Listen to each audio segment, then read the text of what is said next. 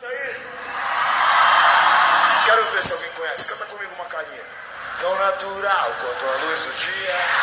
Mas que preguiça boa, me deixa aqui à toa. Então, ao som de Charlie Brown Jr., né, o Chorão cantando aí, Céu Azul. Vamos para o capítulo 5, boa tarde, aqui é o professor Luciano Costa, do oitavo ano B, a aula de arte. Pega um livro de vocês de arte, tá bom? Uma palavra amiga, uma notícia boa. Isso faz falta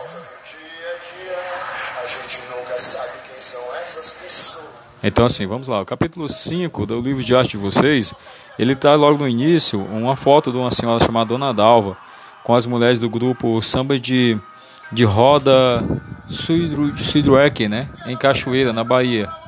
Samba de Roda Suidruek, Suidiker, Suidiker. É um nome muito diferente, tá? Tradição e aprendizado.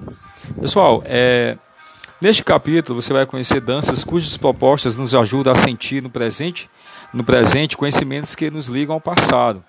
É, um saber tradicional pode ser compreendido como algo cujo aprendizado faz parte da vida e da memória de um grupo. O samba de roda é um exemplo de saber tradicional.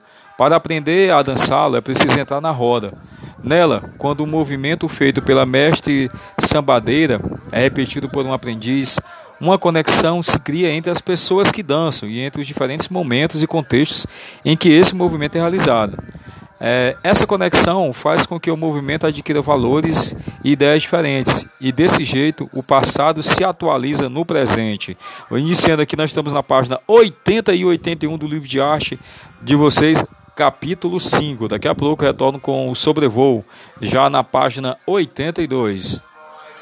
Errado e você não tem que me perdoar. Mas também quero